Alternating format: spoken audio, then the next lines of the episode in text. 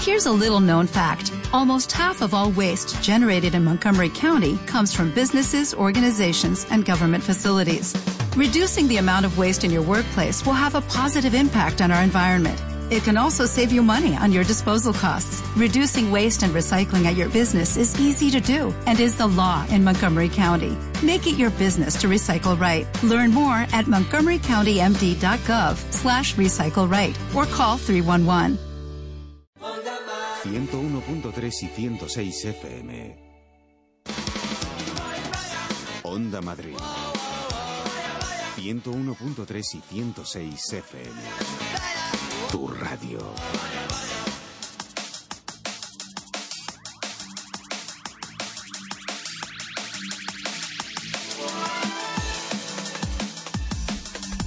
Es martes, lo decía yo, toca ciencia, pero ahora creo que otros estudios un poco más sesudos y científicos que los que utilizaba yo para argumentar esto de que la música optimista es contagiosa, Pablo. Eh, sí, vamos a hablar del universo, del mapa del universo. Del universo, Sí, de la materia oscura. No Ay, tiene casi. límites, pero eh, hay que mm, establecer hasta dónde llega el universo conocido, lo que podemos conocer, teniendo en cuenta que se expande a mucha ¿Y velocidad. eso se puede medir? Se puede medir, se han hecho ya varias mediciones, pero la última, la más exacta, eh, ha tenido en liza a una comunidad muy amplia de, de astrofísicos, de físicos, de cosmólogos. O sea que hay polémica, ¿no? Ahí. Más que Tiene polémica- debates. No, lo que hay- en realidad en ciencia más que polémica lo que hay siempre es debate. Hay debate. Y lo que hay muchas veces es pues complementariedad. Había un proyecto que era el de Planck, que fue un, un proyecto para medir el universo, ¿eh? Y ahora tenemos otro que es eh, lo que se conoce como el, proyecto del, del Dark, del Dark Energy Survey, ¿eh? el acrónimo es DES, y participan muchos centros españoles.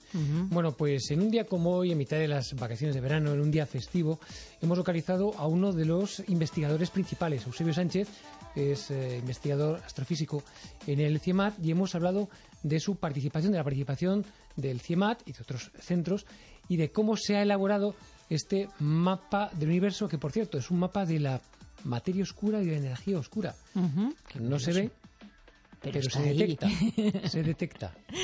¿Lo escuchamos? Venga. Venga.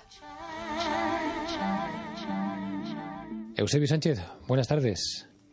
Hola, muy buenas tardes, ¿cómo estás? Bien, y usted eh, también le agradecemos eh, expresamente que nos haya atendido hoy en mitad de sus vacaciones, en un día festivo, para hablar de la materia oscura y los últimos hallazgos que han sido publicados en prestigiosas publicaciones científicas.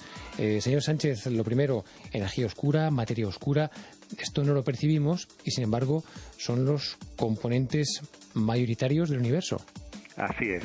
Eh, nosotros hemos desarrollado una serie de técnicas para, de una manera gráfica, ver lo invisible, ¿no? que es esta materia oscura y esta energía oscura. Y a pesar de que no las percibimos, sabemos que son dos cosas y dos cosas diferentes que, aunque tengan nombres similares, no tienen nada que ver una con la otra.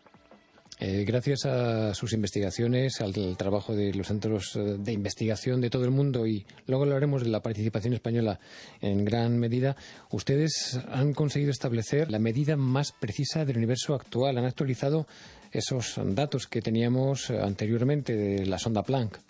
Así es. hemos conseguido hacer una especie de doble de Planck, pero en el universo actual.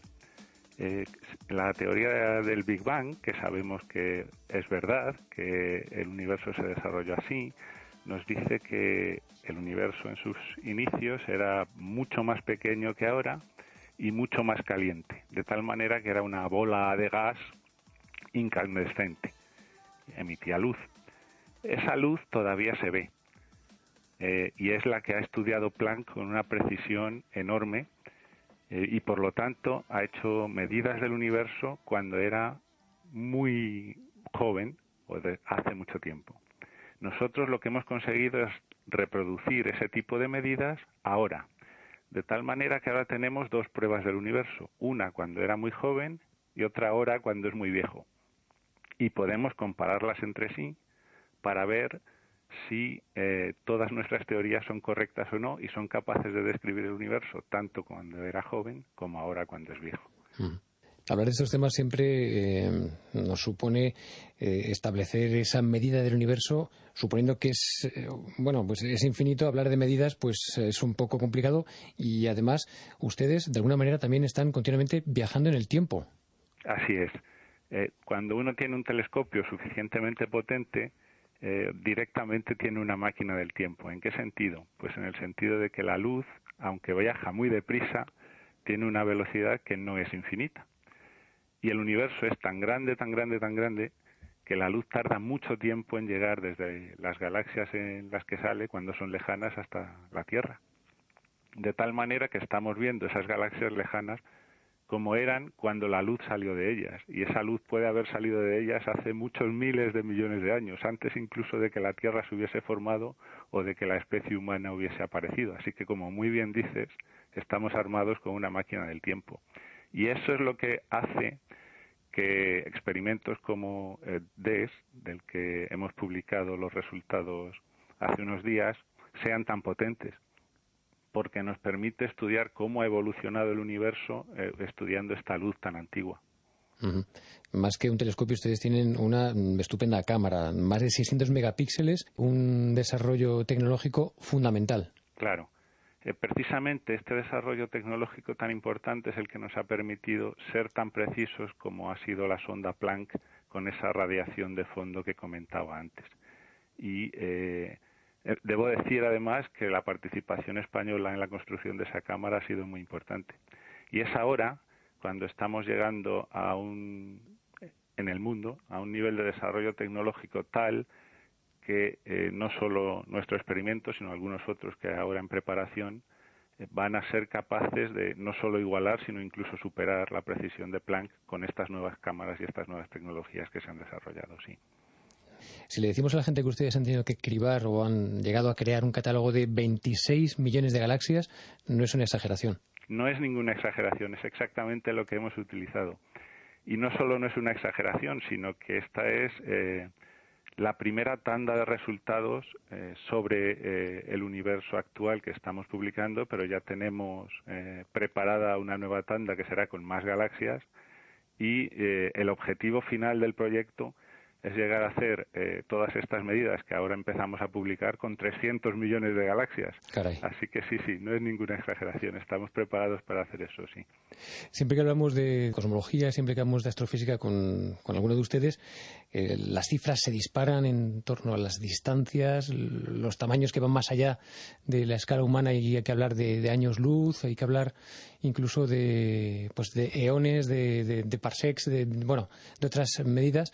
Y cuando se trata de establecer, por ejemplo, por poner un, punto en la edad del universo, que sabemos que está en expansión continua y acelerada, ese, esos 14.000 millones de años de qué manera eh, la ciencia actual va cada vez acercándose más a una fecha exacta en la que, bueno, pues todo pudo empezar o todo pudo continuar desde, el, digamos, el momento anterior. Exacto, eso está todavía por ver, ¿verdad? Sí. Bueno, la manera de hacerlo, eh, aunque, aunque es cierto que tienes razón, eh, las distancias y los tiempos cuando hablamos de astronomía, de astrofísica o de cosmología son realmente tan grandes que se escapan a la intuición humana. Aún así, eh, no es tan difícil llegar a conseguir cifras como la edad del universo, porque como muy bien has dicho, el universo está en expansión. Eh, por lo tanto, se va haciendo cada vez un poquito más grande. Si uno es capaz de ver a qué velocidad se está haciendo más grande, puede hacer como con las como con las películas, puede pasar esa película de cómo el universo se expande hacia atrás y cuando vamos hacia atrás llegamos a un momento en el que todo estaba concentrado en un punto, ahí es donde nació el universo. Y esa es la manera en la que se mide eh, la edad del universo. vemos cómo se está, a qué velocidad se está expandiendo ahora y pasamos la película hacia atrás hasta llegar a cuando todo estaba concentrado en un punto. Y ahí sí es como nos salen esos 14.000 millones de años de edad en esa expansión del universo, en esa aceleración, ¿han podido deducir hasta qué punto eh, la materia oscura, la energía oscura, son factores eh, que están bueno, favoreciendo esa aceleración? Exacto, son factores fundamentales porque en muchos sitios se dice, y es verdad, que libran una gran batalla cósmica. ¿Por qué? porque como os he dicho antes son dos cosas muy diferentes aunque tengan nombres similares. Una de ellas, la materia oscura, se llama materia precisamente porque se comporta como la materia normal eh, que tenemos a nuestro alrededor normalmente y como nos han dicho en el colegio que funciona la gravedad. La gravedad atrae cuerpos. La, presencia de la materia oscura hace que eh, los cuerpos se atraigan entre sí, la materia que hay en el universo se atraiga entre sí e intente juntarse.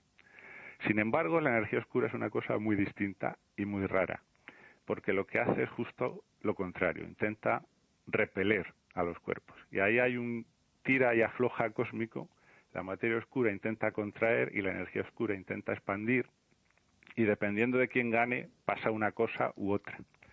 Al inicio del universo ganaba la materia oscura y se expandía cada vez más, más, más despacio, perdón, Llegó un momento en que empezó a dominar la energía oscura y se expandió más deprisa, que es esa famosa aceleración de la expansión a la que tú acabas de hacer referencia.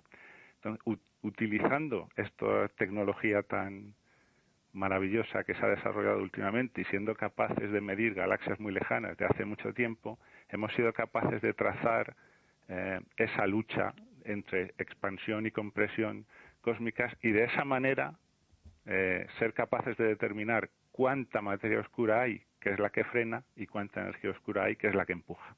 Y ahí el papel fundamental en el desarrollo de esa cámara, la DESCAM, que eh, ustedes han, ah, también han participado en su creación, pero además de la construcción de este equipo hay una cosa que supongo que también va en paralelo, que es la construcción de una nueva física, porque por un lado tenemos esa física relativista que nos eh, ayuda a explicar algunas mm, de las cosas grandes, digamos macroscópicas, pero luego tenemos también que entender qué es lo que ocurre en escalas microscópicas, y estoy hablando de, la mecánica cuántica, que de alguna manera también, bueno, pues eh, tiene que ofrecernos alguna explicación sobre cómo esas partículas minúsculas se relacionan y hacen que se anulen entre ellas, y bueno, en definitiva, los ladrillos mínimos del universo.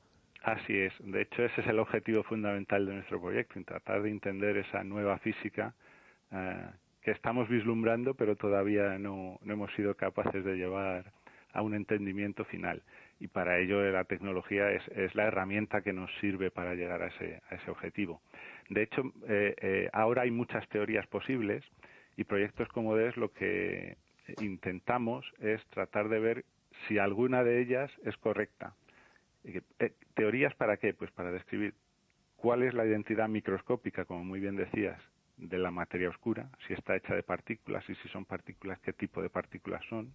Hoy en día sabemos que ninguna de las partículas que están en, el, en la teoría que se usa para describir los átomos, los electrones, las partículas microscópicas que tenemos a nuestro alrededor, sirve para describir la materia oscura. Tiene que ser otra cosa. Y no solo eso, sino que la otra parte, la energía oscura, hay un candidato destacado para ser su identidad, llamémosle microscópica, que es una cosa realmente rara, por eso se comporta tan sorprendentemente siendo repulsiva, es la energía del vacío. Nuestras teorías microscópicas actualmente dicen que efectivamente el vacío tiene que tener una energía propia. Pero tenemos un problema, y es que lo que dicen las teorías es que esa energía del vacío tiene que ser inmensamente mayor que lo que vemos nosotros como energía oscura. Así que hay algo ahí muy fundamental que todavía no entendemos. Y el objetivo de proyectos como este es precisamente avanzar en la comprensión de estas cosas que todavía se nos escapan.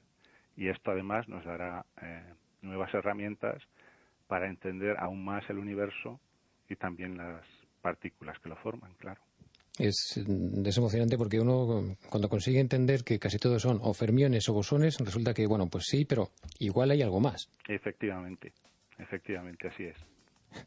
Desde luego sensacional. Eusebio Sánchez, científico titular de la División de Astrofísica de Partículas del CIEMAT, uno de los investigadores en este proyecto Dark Energy Survey. Enhorabuena por este trabajo, por ese mapa tan completo del universo y seguro que volvemos a hablar. Muchas gracias y cuenta con ello, por supuesto que sí. Espero que tengamos resultados nuevos y mejores pronto y podamos comentarlos aquí. Hasta entonces. Hasta luego, muchas gracias.